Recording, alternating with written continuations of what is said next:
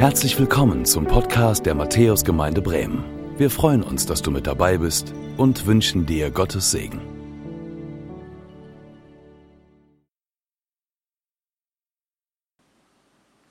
Ja, wir haben es gehört, heute ist Ewigkeitssonntag und ich bin überzeugt davon, dass es nicht wenige unter uns gibt, die jetzt zuschauen, die mit gemischten Gefühlen zuschauen. Denn einen Menschen loszulassen, sich zu verabschieden von einem Menschen, der einem wichtig gewesen ist, mit dem man sein Leben mehr oder weniger geteilt hat, das tut man nicht einfach so, das fällt schwer. Und in den vergangenen Monaten haben genau eben das so manche von uns tun müssen. Sie mussten Abschied nehmen. Im Übrigen, bei mir war das auch so. Eine dieser Personen, von der wir heute eben auch namentlich Abschied genommen haben, war eine liebenswerte Patentante von mir, die ich sogar dann im Sterben auch begleiten durfte. Und das fällt schwer. Wir müssen akzeptieren, dass unser aller Leben endlich ist. Alles, was irgendwann einmal einen Anfang hatte auf dieser Erde, wird früher oder später auch sein Ende finden. Das ist eine Tatsache. Eine Tatsache, die wir akzeptieren müssen, auch dann, wenn es uns schwerfällt. Aber wisst ihr, dieser Sonntag, der würde nicht Ewigkeitssonntag heißen, wenn es nicht eine Hoffnung gäbe, die weitergehen würde. Eine Hoffnung, die über den Tod hinausgeht. Und zwar, weil es eine Ewigkeit gibt für dich und für mich. Wir dürfen mit einer Ewigkeit beschenkt im Herzen leben. Wir dürfen zuversichtlich nach vorne schauen, ob wir gesund oder krank sind, ob wir jung oder alt sind, egal in welcher Lebensphase wir uns gerade befinden. Es gibt Hoffnung. Und das ist keine Vertröstung. Dann gibt es vielleicht den einen oder anderen, die eine oder andere, die sich fragt, wie kann der das so behaupten? Auf welcher Grundlage sagst du das, Andreas? Kann man als aufgeklärter Mensch, als moderner Mensch wirklich sagen, es gibt eine Hoffnung über den Tod hinaus? Wo wir doch wissen, dass mit dem Tod alles aus ist, ist das nicht bewiesen? Wisst ihr, es gibt so viele obskure Heilsversprechen. Es gibt so viele Heilsbringer, selbsternannte Heilsbringer en masse. Da möchte ich mich nicht auch noch einreihen. Da möchte ich jetzt nicht einer davon sein. Doch ich möchte dir einmal einen Gedanken sagen. Stell dir vor, Gott selbst würde vor dir stehen und würde sagen, weißt du was, mein Lieber, meine Liebe, ich möchte dir eine Hoffnung geben, die dir nichts und niemand wieder nehmen kann. Eine Hoffnung, mit der du leben und mit der du auch sterben kannst, wenn es einmal so weit ist. Dafür stehe ich mit meinem Namen ein. Du hast mein Wort. Stell dir vor, der Schöpfer und Erhalter Gott würde genau das zu dir sagen. Wir nennen solch ein Versprechen, das Gott uns gibt, solch eine Zusage, einen Bund. Gott schließt einen Bund mit uns. Und das ist nicht selbstverständlich. Wenn du am vergangenen Sonntag dabei gewesen bist, dann hast du den ersten Bund vor Augen gestellt bekommen, über den wir nachgedacht haben, den Bund, den Gott selbst mit Adam gesprochen hat, dem er Adam gegeben hat. Wir haben auch so ein Symbol, hier oben kann man das sehen, im ersten Kreis ähm, sieht man eine Figur, die steht für Adam. Das ist der Bund, den Gott diesem ersten Menschen gegeben hat und der sich dann viele Jahrhunderte später in Jesus Christus auf ganz besondere Art und Weise erfüllt hat. Und heute geht es um einen zweiten Bund, den wir aus der Bibel kennen. Das ist der sogenannte Noah-Bund und dafür steht die Arche, die man hier so schön leuchten sieht, dieses Rettungsschiff Gottes damals, in dem Noah und seine Familie und die Tiere Zuflucht fanden. Bevor wir uns diesen Bund, diesen Noah-Bund einmal genauer anschauen, möchte ich zunächst noch einmal beten für uns. Ja, lieber Herr Jesus, ich möchte dir Danke sagen, dass wir in diesem Gottesdienst über diesen Noah-Bund nachdenken dürfen, fragen dürfen, was hat dieser Bund mit uns heute zu tun und was hilft er uns im Blick auf unser Leben, auf unsere Zukunft. Vielleicht auch gerade im Blick auf diejenigen, die jetzt traurig sind, weil der Tod so eingebrochen ist in ihr Leben und sie Abschied nehmen mussten von einem geliebten Menschen. Ich möchte dich so sehr darum bitten, Herr, dass du uns ein Wort des Trostes, ein Wort der Hoffnung ins Herz legst und dass es uns hilft, mit dir zu leben, zuversichtlich, freudig, frohgemut, weil wir wissen dürfen, wir sind in deiner Hand geborgen für Zeit und Ewigkeit. Hab Dank, Herr, dass du uns dein Wort geben möchtest, dass es aufgeht und Frucht bringt und uns verändert hinein in das Bild, das du von uns hast. Amen. Ja, ich weiß nicht, ob du dich erinnerst an diese Geschichte von Noah, von der Arche, von der Sintflut. Nun, was war die Situation? Die Menschen damals, sie hatten ein Problem, nämlich das Problem, das ist ihnen gar nicht so bewusst gewesen, sie rutschten immer mehr hinein in ein Leben losgelöst von Gott. Sie haben sich mehr und mehr von Gott entfernt, seine Wegweisungen in den Wind geschlagen, seine Orientierungen, die er uns gegeben hat, seine Ordnungen ignoriert. Ich drücke das mal so aus, sie lebten autonom, selbstbestimmt. Und wenn der Mensch selbst bestimmt, was braucht es da eine Autorität Gottes über uns? Die ist eigentlich überflüssig, oder? Und das machte Gott traurig, sagt die Bibel. Traurig deshalb, weil er sich das Leben für uns Menschen vom Ursprung her, so wie wir das in den vergangenen Wochen und Monaten miteinander hier so intensiv bedacht haben in unseren Predigtreihen, weil er sich dieses Leben so ganz anders vorgestellt hat. Und weil er wusste, wenn die Menschen sich entfernen von ihm, dass das nicht gut geht. Dass das zu keinem guten Ziel führt. Und da lesen wir in 1. Mose 6, die Verse 5 und 6, und ich möchte uns das mal einmal vorlesen. Da heißt es, der Herr sah, dass die Menschen voller Bosheit waren. Jede Stunde, jeden Tag ihres Lebens hatten sie nur eines im Sinn, böses planen, böses tun. Der Herr war tief traurig darüber und wünschte, er hätte die Menschen nie erschaffen. Ich werde die Menschen, die ich gemacht habe, wieder vernichten, sagte er. Wow. Ich meine, wenn der, der uns Menschen geschaffen hat, der damals im Ursprung gesagt hat, und, es, und siehe, es war alles sehr gut, wenn der sagt, es war vielleicht mal ganz gut, aber jetzt ist das der größte, ja, der größte Mist geworden. Und ich will sie vernichten, ich wische sie weg. Aber er tat es nicht. Er tat es nicht.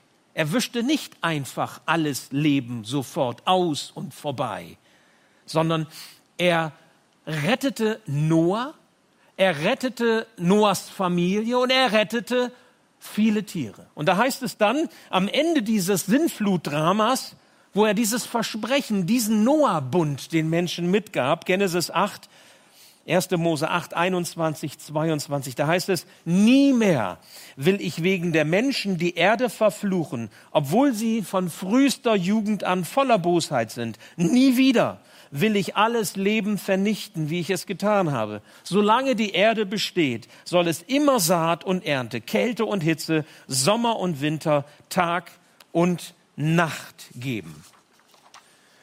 Und dann setzte dieser Gott ein Zeichen des Bundes an den Himmel, den wir kennen, den Regenbogen.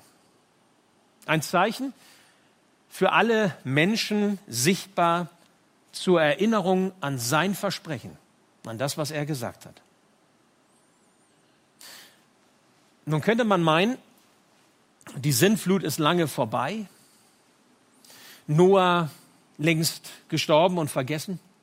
Und der Regenbogen, ich meine, wofür steht der? Der Regenbogen steht doch wohl eher als Zeichen für einen alternativen gleichgeschlechtlichen Lebensstil. Ist es nicht so? Was bitteschön hat diese Geschichte von Noah mit uns, mit dir und mit mir zu tun? Ja, man könnte so denken. Man könnte den Noah-Bund ad acta legen. Man kann sagen, das ist eine Geschichte aus alten Zeiten. Vergessen wir es. Man könnte das tun, wenn Jesus ihn nicht selbst aufgegriffen hätte, diesen Jesusbund. Und ich meine, wenn Jesus etwas sagt, dann sollten wir seine Worte bedenken. Jesus selbst greift dieses Wort auf. Und das Thema, was über unseren Gottesdienst heute steht, ist Jesus, unsere Arche. Denn es hat was mit Rettung zu tun, wenn Jesus in unser Leben kommt. Und da hören wir einen Text, den Jesus einmal gesagt hat, Matthäus 24, die Verse 35 bis 39, wo er auf diesen Noah-Bund eingeht. Er sagt, Himmel und Erde werden vergehen, aber meine Worte werden nicht vergehen. Doch wann jener Tag und jene Stunde sein werden, weiß niemand, auch nicht die Engel im Himmel, nicht einmal der Sohn, nur der Vater weiß es. Bei der Wiederkunft des Menschensohnes wird es wie in den Tagen Noahs sein. Damals vor der großen Flut aßen und tranken die Menschen, sie heirateten und sie wurden verheiratet bis zu dem Tag, an dem Noah in die Arche ging. Und dann heißt es, sie merkten nichts. Sie merkten nichts, bis die Flut hereinbrach und sie alle hinwegraffte. So wird es auch bei der Wiederkunft des Menschensohnes sein. Und das ist der erste Punkt, Leben wie zur Zeit Noahs. Ich habe mich nämlich gefragt, ob dieser Gott der Geschichte Noahs heute noch genauso traurig über die Menschheit, über uns Menschen ist, wie er es damals zur Zeit Noahs war.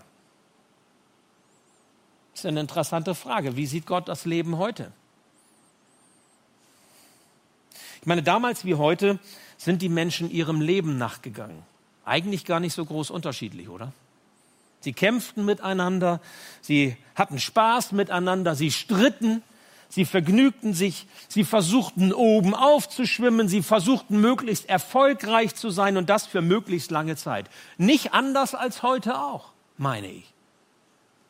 Und dann irgendwann einmal, früher oder später, für jeden gleich, heute wie damals zur Zeit Noahs, kommt das biologische Ende, der Tod. Und weil dieser Tod nicht zum Leben passt, müssen wir irgendwie klarkommen mit ihm. Weil Leben und Tod wie Feuer und Wasser zueinander sind, nicht zusammengehen, wird der Tod verdrängt. Er wird schön geredet. Er wird verharmlost. Er wird ignoriert. Ja, man kann sagen, der, der Tod wird totgeschwiegen. Aber das alles ändert nichts. Niemand kommt wirklich gut mit ihm zurecht und niemand kann ihm entkommen. Ist doch so. Aber wenn das stimmt, dann frage ich mich, warum verbindet sich der Mensch dann nicht mit Gott, mit seinem Schöpfer? Wenn das stimmt, dass alles auch mal ein Ende findet auf dieser Erde und der Tod unausweichlich kommt, warum verbinden wir uns dann nicht mit dem, der ewig ist? Warum suchen wir nicht die Gemeinschaft mit dem, der gesagt hat, ich möchte mit dir ewig zusammen sein, sogar über den Tod hinaus? Ich schließe dir den Himmel auf. Wie kommt es, dass wir seine Ebenbilder sind, aber ihn links liegen lassen? Und ich denke, das war damals nicht anders als heute auch. Das ist heute nicht anders als damals. Die meisten Menschen kehren ihm doch den Rücken zu, oder? Ich meine, was ist es denn anderes, wenn wir leben, als gäbe es keinen Gott? Also jedenfalls nicht in der Weise, dass ähm, er unser Tun bestimmt oder dass wir ihn ernst nehmen müssten, persönlich er für uns von Bedeutung ist und schließlich, naja, ist es doch so, es kommt doch eh, wie es kommt.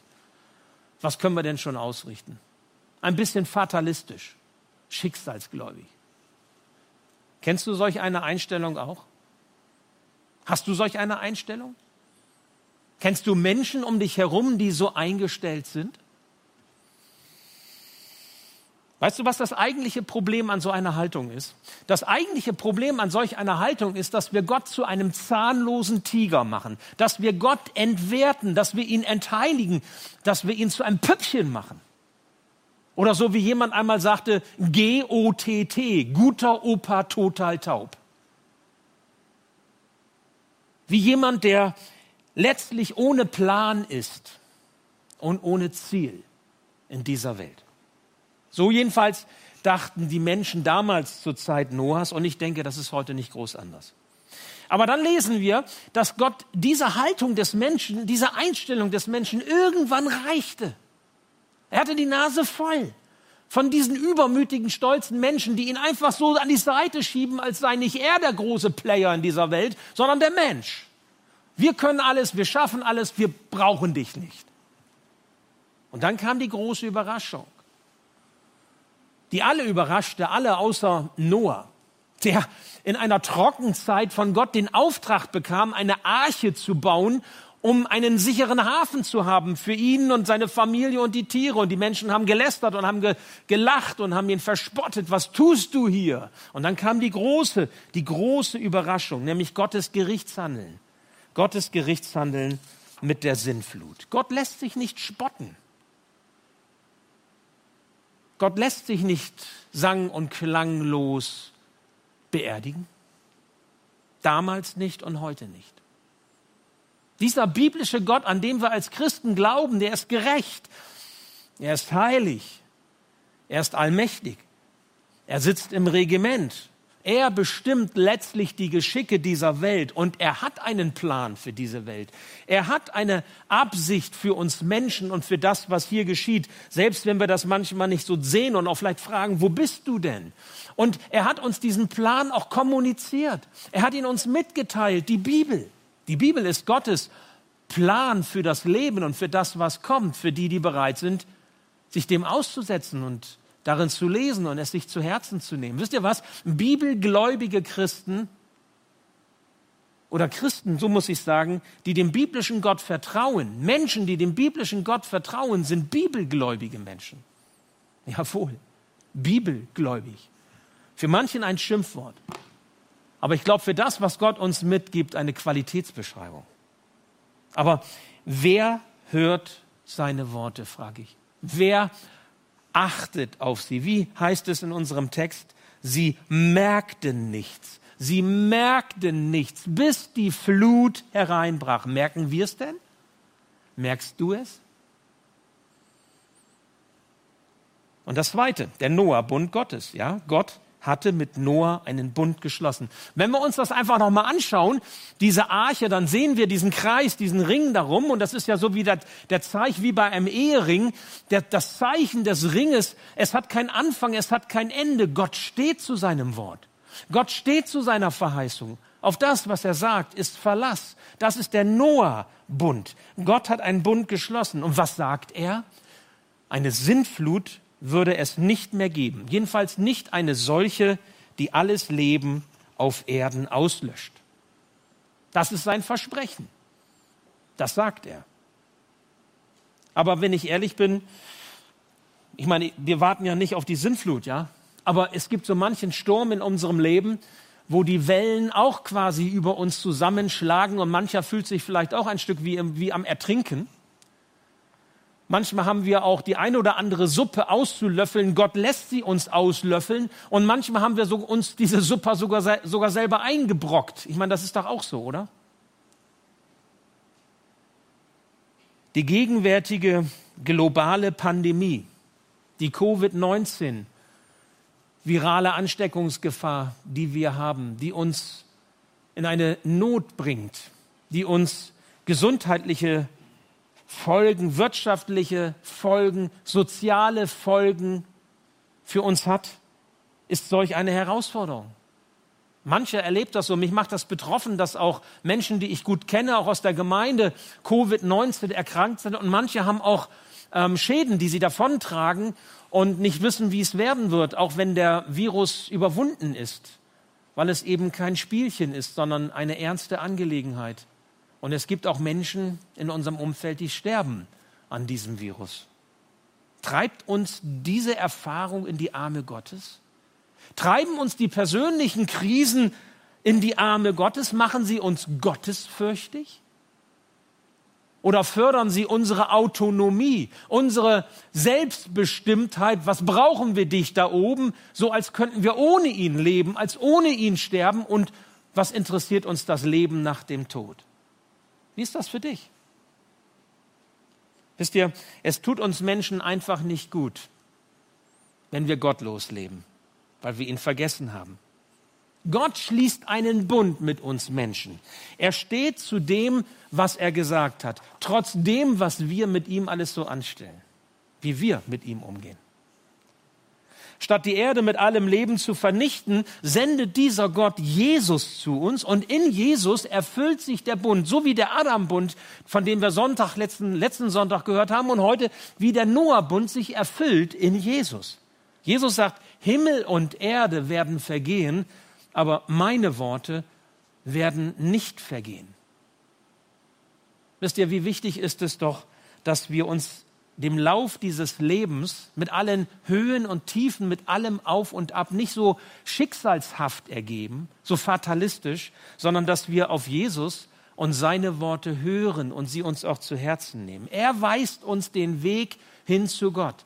Er führt uns zurück in die Gemeinschaft mit unserem Schöpfer. Er hilft uns umzukehren, wenn wir auf falsche Wege geraten, die uns und auch den Menschen um uns herum nicht gut tun. Dazu ist Jesus gekommen. Gott ist heilig. Gott ist gerecht. Und es ist gut, wenn wir wieder Ehrfurcht lernen. Und wenn wir Gott nicht zum Maskottchen machen, zum Götzen machen, mit dem wir irgendwas anstellen können, was uns gerade mal passt. Das haben die Menschen damals zu Noahs Zeiten vielleicht auch gedacht und dann kam die Flut.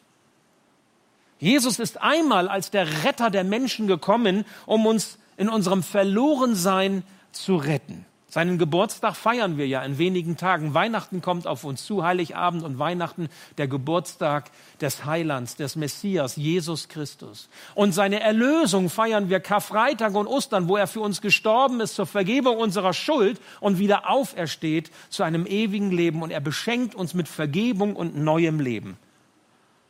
Aber das war's noch nicht. Das war noch nicht alles. Die Bibel geht noch weit darüber hinaus, denn sie sagt, Jesus kommt wieder. Es gibt ein, ein zweites Kommen, ein, ein Wiederkommen Jesu. Und die Bibel sagt, wenn er dann wiederkommt, dann kommt er nicht als der Retter, sondern dann kommt er als der Richter. Dann ist Gottes Gnadenzeit vorbei. Und es wird Gericht gehalten. So wie damals zu Zeiten Noahs. Es wird Gericht gehalten. Gott ist heilig. Gott ist gerecht. Ich frage mich manchmal, warum nehmen wir für andere Menschen Gottes Gerechtigkeit immer so in Anspruch? Und sagen, hör, sei du gerecht und lass doch bitte die Übeltäter auch die Folgen tragen. Und, aber für uns, da wünschen wir uns, dass Gott fünfe gerade sein lässt. Dass wir mal ebenso durchschlüpfen. Gott ist gerecht. Gott ist heilig. Und wenn er wiederkommt, kommt er als der Richter, heißt es in der Schrift. Gott hält Wort. Ein Ring, sein Bund, er hält Wort. Auf sein Wort ist Verlass. Keines dieser Worte wird vergehen, sagt Jesus. Himmel und Erde werden vergehen, aber meine Worte werden nicht vergehen. Komme, was wolle. So war es zu Zeiten des Noahs. Überraschung für die Menschen. So ist es bis heute. Und so wird es auch sein. Davon bin ich überzeugt, wenn Jesus wiederkommt. Die Frage ist dieselbe, die Gott damals zur Zeit Noahs gestellt hat. Nämlich, ob sie es merken. Ob sie es merken. Ob wir es merken. Und darum das Dritte. Die Tür der Arche steht noch offen. Jesus ist so etwas wie die rettende Arche für uns. Er rettet uns heraus aus diesem Gericht Gottes durch sein Opfer am Kreuz, wenn wir es annehmen. Durch den Preis der Vergebung, den er für uns bezahlt hat, rettet er uns heraus. Jesus öffnet die Tür zum Himmel, damit wir mit Hoffnung leben, ja, und auch mit Hoffnung sterben können wenn es einmal so weit ist. Noch, noch steht diese Tür offen. Und solange du dazu imstande bist, solange du am Leben bist, kannst du ihm deine Herzenstür öffnen und kannst du ihn hereinlassen in dein Leben. Quasi kannst du hineingehen in diese rettende Arche Jesus. Mit Jesus leben, darauf kommt es an. Und mit Jesus in Gemeinschaft bleiben bis zum Ende auf dieser Erde. Darf ich dich fragen zum Schluss? Willst du dich retten lassen durch diesen Jesus? Möchtest du diesen Noah-Bund für dich persönlich annehmen, zu dem Gott steht und sagt, jawohl, ich möchte mit dir die Ewigkeit verbringen? Nimmst du diesen Bund Gottes für dich ganz persönlich, den damals Gott mit Noah geschlossen hat? Keine Vernichtung mehr durch irgendeine Sintflut, sondern Rettung auf ewig durch den Sohn Jesus. Gott hat alles getan, um dir eine Rettung anzubieten, mir eine Rettung anzubieten. Er hat alles getan, damit wir mit Hoffnung leben und über den Tod hinaus Leben haben dürfen. Ob sie es merken, fragte Gott damals. Merke auf seine Stimme. Höre, wenn er zu dir redet und missachte seine Worte nicht, denn das kann dein Leben kosten, das ewige Leben. Ich möchte mit einer kleinen Geschichte schließen, die ich einmal hörte, die das so auf eine anschauliche Weise nahebringt, wie jemand das mal einmal für sich ausgedrückt, ausgedrückt hat. Und zwar fragte ein Missionar eine alte Frau im südafrikanischen Transvaal. Das war ein ähm, Gebiet damals vor längerer Zeit in Südafrika. Und er fragte diese alte Frau, die sich taufen lassen wollte, quasi in so einem Taufgespräch vorneweg mit anderen zusammen. Sie saßen um ein Lagerfeuer herum und er fragte diese Frau, was würdest du sagen, hat Jesus für dich getan? Wie hat Jesus dich gerettet? Und diese Frau überlegte einen Moment und dann ging sie zum Feuer und sie holte so aus diesem Feuer so glühende Holzstückchen heraus und sie legte diese glühenden Holzstückchen ein neben dem anderen in einem, Halb, in einem Kreis um einen Käfer herum, der dort sich aufhielt auf dem Boden. Und der Käfer in diesem Feuerkreis versuchte natürlich, das kann man sich vorstellen, irgendwie herauszukommen aus diesem Feuerkreis. Und je mehr er sich versuchte ähm, hinauszukommen und dem Feuer, den glühenden Holzscheiten ähm, nahe kam, desto gefährlicher wurde es für ihn. Und als es im Grunde hm, brenzlig aussah, nahm die Frau diesen Käfer aus diesem Feuerring quasi heraus und setzte ihn woanders auf den Boden er war frei, er war gerettet. Und dann schaute diese Frau zum Missionar und sagte nur einen Satz, das tat Jesus für mich. Was hat Jesus für dich getan? Wie würdest du antworten? Du bist teuer erkauft, weil Jesus für dich sein Leben gelassen hat, damit du lebst. Und zwar nicht nur irgendwie einigermaßen gut auf Erden, sondern damit du ewig leben kannst. Mit einer Hoffnung schon heute, die über deinen Tod hinausgeht. Mit deinem Tod muss nicht alles aus sein, sondern du darfst dich freuen auf das, was kommt, weil das Beste noch kommt, weil du zu Jesus gehörst. Und wenn du das für dich annimmst, dann ist das Sterben wie ein Übergang in etwas Neues, in etwas viel Größeres. Dann ist der Tod wie eine offene Tür hinein in die ewige Herrlichkeit Gottes, die auf dich wartet. Und ich kann dir sagen, mit dieser Hoffnung lebt es und stirbt es sich anders. Das habe ich oft genug erlebt, wenn ich Menschen begleitet habe, auch in den letzten Stunden und Minuten ihres Lebens. Jesus kommt zwar als der Richter, wenn er wiederkommt, aber er nimmt dich heraus aus diesem Gericht Gottes, das ganz gewiss kommen wird, und er stellt deine Füße auf weitem Raum, frei und gerettet für alle Ewigkeit. Was für ein wunderbares Versprechen, was Gott dir und mir mit diesem Noah-Bund gibt. Ich bete noch. Ja, lieber Herr Jesus, ich möchte dir Danke sagen, dass du gekommen bist als der Retter in dieser Welt, um uns herauszuretten aus diesem Feuerring, der unser Ende bedeutet, dass du gekommen bist, um dem Tod die Macht zu nehmen und Sünde und Schuld zu vergeben. Danke, dass du alles getan hast, Herr, um den Weg frei zu machen, damit wir wieder in Gemeinschaft mit unserem Schöpfergott treten können. Und wenn wir das heute gehört haben, dass dieser Noah-Bund, der zwar schon so alt ist, aber heute nach immer gilt, weil keines deiner Worte hinfällt und überflüssig wird, weil wir dir vertrauen dürfen, so möchte ich dich bitten, dass du unsere Zweifel, unsere Widerstände überwindest, dass du unsere Herzen zu dir ziehst damit auch wir mit einer Hoffnung leben, die uns nichts und niemand wieder nehmen kann. Du kannst uns das schenken. Und ich möchte dich darum bitten, Herr, dass dein Wort und dein Wirken nachgeht in die nächsten Tage hinein und dass wir uns erinnern an diesen Noah-Bund. Egal, wie das damals alles war, für uns ist doch entscheidend, was, was wir erleben dürfen und auch wie wir dich erfahren dürfen. Und du bist heute noch derselbe wie damals auch. Und du gibst uns diese Zuversicht diese Hoffnung, die uns nichts und niemand nehmen kann. Wir haben es gehört. Und so schenk uns das Vertrauen, dass wir deine Hand ergreifen und unseren Weg gehen, getrost und zuversichtlich. Danke, Herr, dass du da bist, jetzt und alle Tage. Amen.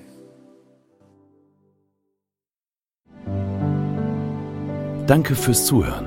Wir hoffen, dass du heute inspiriert und ermutigt wurdest durch Gottes lebendiges Wort. Unser Gebet ist, dass es viel Frucht bringt. Weitere Infos findest du unter www.matthäus.net.